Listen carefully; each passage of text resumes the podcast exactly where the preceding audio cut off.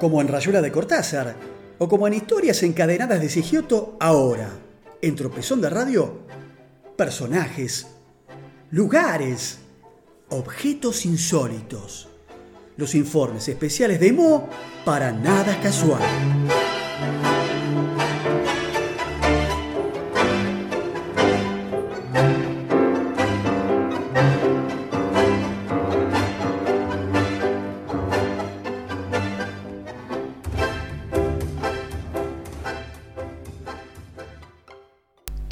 Bueno, llegamos al último segmento, último capítulo de este Tropezón de Radio 55. Y en esto de contar algunas historias no tan conocidas, hoy le traigo esto que se denominan las cambianombres. ¿Qué es esto de las cambianombres? Bueno, es que Buenos Aires tiene algunas avenidas que todas las calles que las atraviesan cambian su nombre y numeración. La más famosa es Rivadavia, por supuesto. Pero hay otras, más de nicho si se quiere. Warnes, Dorrego, o caseros, por ejemplo. Pero, como diría Pide, ¿de dónde corno salió esto? ¿Por qué esas y no otras? Bueno, es que el antiguo municipio de Buenos Aires, federalizado en 1880 como capital federal, terminaba en el eje de la calle Medrano. Recién, en 1887, la capital federal se amplió para absorber a los partidos bonaerenses de Flores y Belgrano, que tenían sus propios nombres y alturas de las calles. Dos ordenanzas, en 1893 y 1904, uniformaron la nomenclatura urbana para toda la capital, eliminando los nombres duplicados. La de 1904, además, dividió a la ciudad en seis polígonos donde cambiarían los nombres y numeración de las calles para evitar que fueran demasiado largas. Los polígonos de 1904, que siguen vigentes con la incorporación de un séptimo para Puerto Madero, son el origen de las avenidas cambianombres. En este extracto de barrios, calles y plazas de la ciudad de Buenos Aires, del amigo Piñeiro se entiende mejor. Algunas calles cambian de nombre porque sí. Por ejemplo, Hidalgo se llama Ángel Jiménez por una cuadra y después pasa a Cerriglos. Son generalmente agregados posteriores y los podemos diferenciar porque, eh, a diferencia de las cambianombres auténticas, no resetean la numeración. Entonces, ¿cuál sería la calle con más cambios de nombres en Buenos Aires? Contando, contando solo los cambios involuntarios por cambio de polígono. Bueno, quizás la candidata eh, por excepción es aquella que arranca frente a la Chacarita, al cementerio, que es la calle Iturri, para convertirse en muñecas, después a Coite, después José María Moreno y después Darac. La avenida Cobo continúa de caseros, continuación de caseros, eh, tiene la particularidad de que no es frontera de polígono, pero igualmente sigue cambiando los nombres de las calles que la cruzan hasta Puan. Avenida La Plata se separa a Cobo de Caseros, en cambio no altera su nombre hasta unirse a Sáenz. Por último, hay algunas avenidas que no cambian de nombre al cruzar las cambian nombres, como 9 de Julio, Libertador, Fiero Alcorta. Tienen en común que son invenciones modernas posteriores a la ordenanza de nombres de 1904. La avenida Corrientes tampoco cambia de nombre, aunque originalmente sí lo hacía. Triunvirato empezaba en Río de Janeiro, Córdoba se hace Giribone al cruzar Dorrego, aunque antes moría en Gascón y se llamaba Rivera hasta Dorrego. Independencia y San Juan cambian en la Avenida La Plata. Todas las demás anomalías son en general cambios posteriores a la creación de los polígonos de 1904. Igualmente, es importante tener en cuenta que estos obligan al cambio de nombre, pero nada impide que haya otros. Si se quiere, los truchos, los cambianombres truchos, eso sí, no reinician la numeración. Una fe de ratas apunta, Córdoba es otra anomalía, no cambia de nombre en Dorrego, sino en La Croce.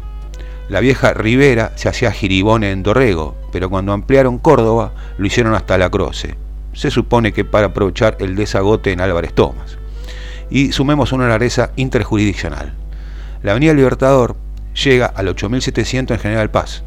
Y en Vicente López, si bien mantiene su nombre, reinicia la numeración, llegando hasta el 4200 en la calle Paraná, límite con San Isidro. Y allí la numeración arranca en el 12900, o sea, con el cero en retiro. Libertador, ya lo dijimos, es otra rareza porque tiene el cero en San Martín y no en Rivadavia. La razón es una creación reciente de 1950.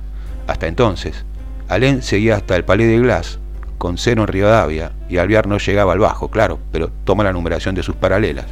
Por eso, al buscar información antigua, Hay muchas numeraciones imposibles de la Avenida Alvear que corresponden al tramo del actual Libertador entre Recoleta y Dorrego, donde cambiaba su nombre a Vertis, y el tramo siguiente se consideraba en continuación de la Avenida Alvear con el cero en el bajo. Una curiosidad más de esta ciudad de Buenos Aires. Y ahora sí, vamos a, a recordar algo. Rebeldes, soñadores y fugitivos. Pide, Mo y el señor Q hacen tropezón de radio. Porque si se trata de vivir colgados de una palmera, ellos te arriman la escalera. Bueno, bien, vamos a revivir una vieja sección que teníamos en el cierre del programa, y es aquella de canciones con historias, con sus letras, ¿no? Y de dónde vienen y, qué la fundamente, qué pasó. Eh, pero para eso primero, escuchemos esto.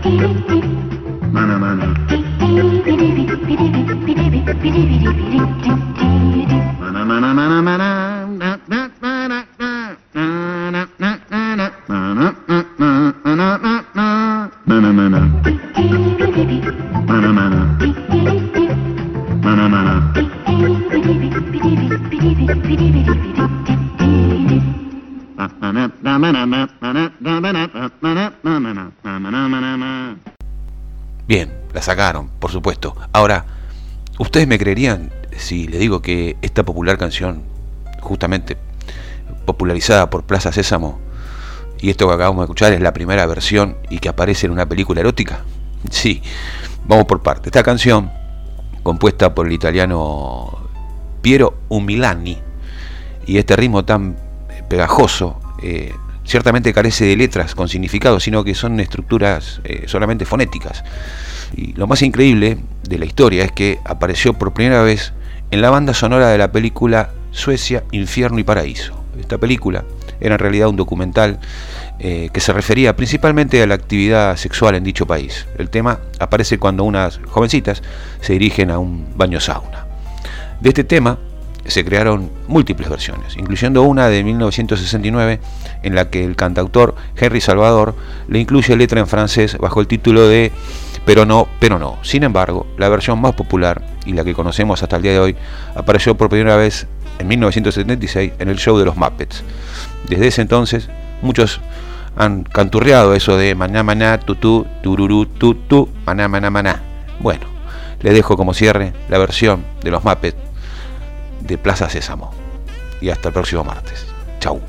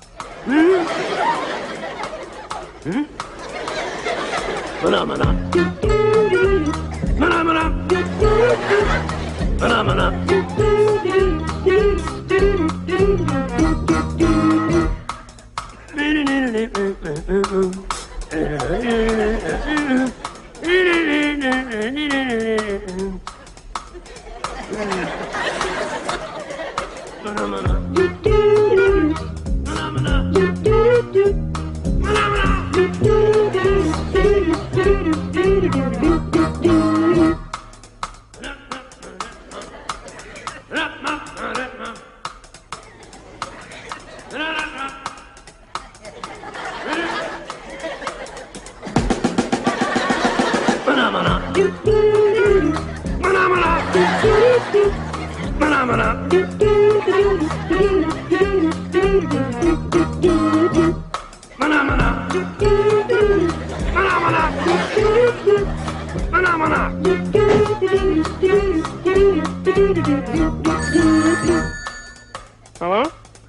Okay, just a second.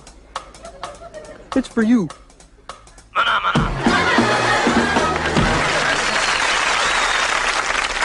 The question is, what is a manamana? The question is, who cares?